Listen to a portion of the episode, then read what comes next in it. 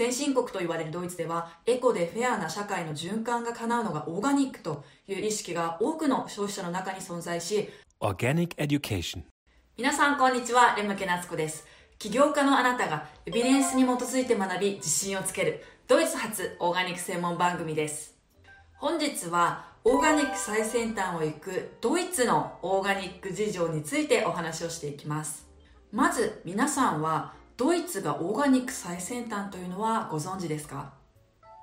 ドイツで暮らしているとですね日常的にオーガニックがとても身近に感じることができてオーガニック商品もとっても豊富なんですけどドイツのオーガニックと聞いて思いつくものがあればぜひコメント欄で教えてくださいね。皆さんと情報シェアできれば嬉しいです。今日は10分で丸分かりの内容になってますのでこの動画を見た後には実際にドイツにオーガニック視察したような気分になってもらえるはずなので最後までご覧ください。私は以前ドイツの大学院と研究所でオーガニック食品の研究に従事していたことがあり以来10年以上本場のオーガニック研究をし続けています。私が研究を始めた頃から日本のオーガニック事情はドイツと比較すると10年は遅れていると言われていて今もその状況は変わっていません。ではなぜドイツではここまでオーガニックが浸透し世界のオーガニックをリードし続けてこれたのでしょうか。今回は日本ではまだ知られざるオーガニック大国ドイツの姿と現状に迫りたいと思います。本日はこちらの3つの内容を学んでいただきます。1オーガニック先進国と呼ばれるドイツ事情。2ドイツがオーガニック大国となったわけ。3日本にはオーガニックが浸透する下地がある。実はドイツはオーガニック発祥の地と言われて長きにわたりオーガニックのあらゆる側面で世界トップレベルを誇ってきました。ドイツなどのオーガニック先進国と言われる諸外国の現状は日本ではなかなか情報がね手に入らないと思いますので想像しにくいかと思います。そこでここでは日本の現状と比較しながらドイツのオーガニック事情を紹介します。ドイツではオーガニック食品がすでに主流化しつつあります。最新の統計データによりますとドイツは第1位のアメリカに次いで世界第2位を誇る巨大有機食品市場です。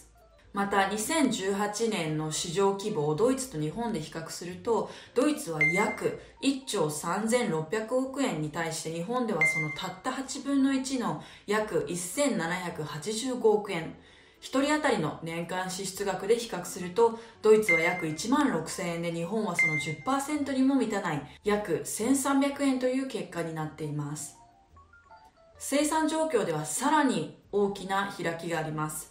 2018年ドイツの有機農地は152万ヘクタールで全耕作面積の約10%でした。日本における有機農業取り組み面積は1万ヘクタール足らずで全耕作面積の0.2%という結果が出ています。有機農家の個数で比較するとドイツでは約3万1000人に対し日本はおよそ3600人という結果になっています。また認証で比較してもドイツの場合世界最高峰のオーガニック認証機関と言われるデメター認証や世界のオーガニックコットンを認証するゴッツなど世界中で支持を得ている民間オーガニック認証団体の多くがドイツにはあります。一方ですね日本の場合世界的に有名もしくは世界から支持を得ている民間の認証団体はありません。Organic Education. 最後に比較したいのはオーガニックスーパーの数です。ドイツにはオーガニックスーパーやオーガニックショップと言われるものが2300件以上あると言われておりドイツ最大手のオーガニックスーパーデンツだけで全国に280件以上チェーン店舗が存在し1店舗で6万以上のオーガニック商品を提供しています。日本ではですねビオセボンというオーガニックスーパーが近年店舗を増やしていますがそれでも現時点でですね全国に約二十数件でとどまっています。ドイツは日本に比べると国面積人口とも少ないことを考えるとですねこの数がいかに多いかが分かっていただけると思います。このようにドイツと日本のオーガニック事情をいくつか比較しただけでもですねいかにオーガニックがドイツ国内で定着しているかが伺えます。冒頭で見てきたようにドイツ有機食品市場は日本と比べ大きく有機食品への需要が高いことが分かったと思うのですがその背景は一体どこにあるのでしょうか？それはですねドイツと日本の消費者意識の違いから来ています。ドイツでは有機食品に対する世論調査がドイツ連邦食糧農業省によって毎年行われています。2019年の調査ではドイツ人が有機食品を購入する理由上位に位置するのは添加物や残留農薬を避けたいなどといった健康のためという回答の他にですねアニマルウェルフェアのため地域の農家支援のため生産者に適正な賃金が支払われるため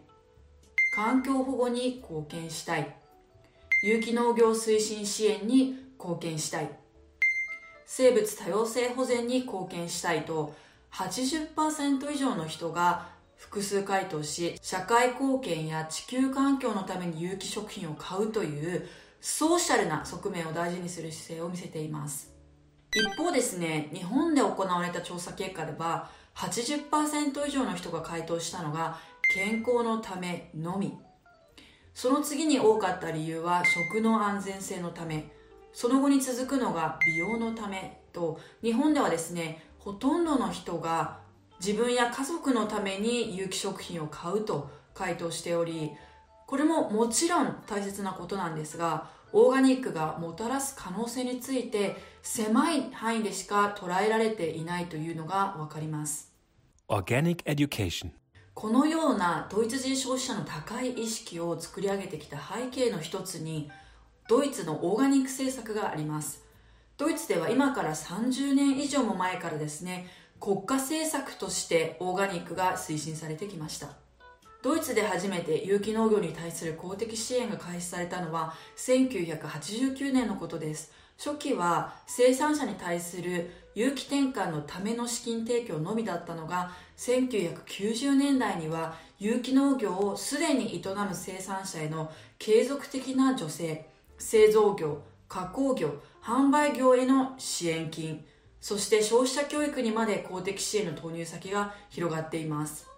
1991年になると世界初となる有機公的基準というものが欧州連合で設置されます。そのマークは今日ユーロリーフと言われていて見たことがある人もいるのではないでしょうか。これによりその翌年には直接支払いという補助金制度が欧州連合内で導入され有機生産者が農地面積あたりの助成金が支払われるようになると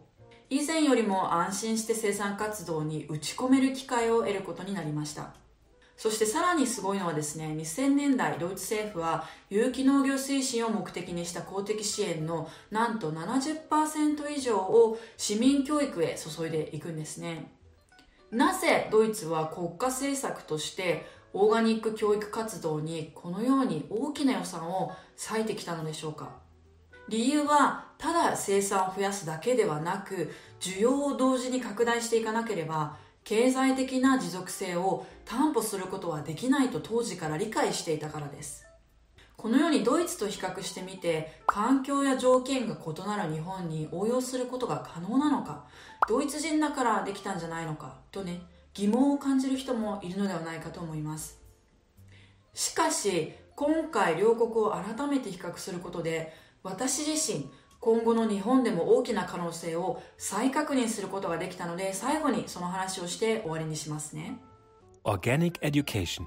私は海外4カ国に15年以上住み日本を日本の外から見てきて日本の素晴らしさに圧倒され続けてきました。だからこそ祖国日本が大好きで日本人として日本のことを誇りに思っています。外から見ていて日本人がすごいなぁと思うのはですねやっぱり強い協調性ですとか仲間意識がとても高くて自分のことは置いてでもコミュニティや社会のことを思いやれるっていうねメンタリティです。日本に住んだことがあり日本の文化のことをよく知っているドイツ人にかつてこんなことを言われたことがあります。それは他人に対して誠実な日本人だからこそ自分のためだけではない本来のオーガニックの姿に共感する人はたくさんいるはず。っていう言葉だったんですね。その人が言ったように私たち日本人には自分さえ良ければそれでいいとは思わないという意識が一人一人の中に存在しています。このメンタリティこそ今後日本が本来のオーガニックの姿に共感し日常にオーガニックが浸透した循環型の生活へつながっていくための大切な要素となっていくと考えています。今日はドイツのオーガニック事情をお話ししました。先進国と言われるドイツではエコでフェアな社会の循環が叶うのがオーガニックという意識が多くの消費者の中に存在しそれが巨大市場を支えています。日本でねいきなりドイツのようなオーガニック生活っていうのは難しいかもしれないんですけれどもこの動画を見てくださったあなたが明日から一人でも多くのお客様にオーガニックの本質を伝えてくだされば必ずお客様の意識は変わります。そしてそれがまた多くの作り手売り手買い手の意識に変化をもたらしやがてそれが政治家を動かし国の方針までも変えていきます。このようにして日本のオーガニック事情をあなたと共に変えていければ心から嬉しいです。今日も最後まで動画を見ていただきありがとうございました。毎回皆さんからいただけるたくさんのいいねとコメントを本当に心から楽しみにしています。次回動画作成のモチベーションになりますのでぜひよろしくお願いします。こんなことが知りたい気になっていることがある場合もぜひコメントで教えてくださいね。またもっともっとオーガニックのことを深く学びたいというあなたのために私が運営するドイツ IOB オーガニックスクールでは無料メール講座を配信しています。概要欄にリンクを貼り付けておきますのでぜひチェックしてみてください。ではまた次の動画でお会いしましょう。レムケナツコでした。チュース。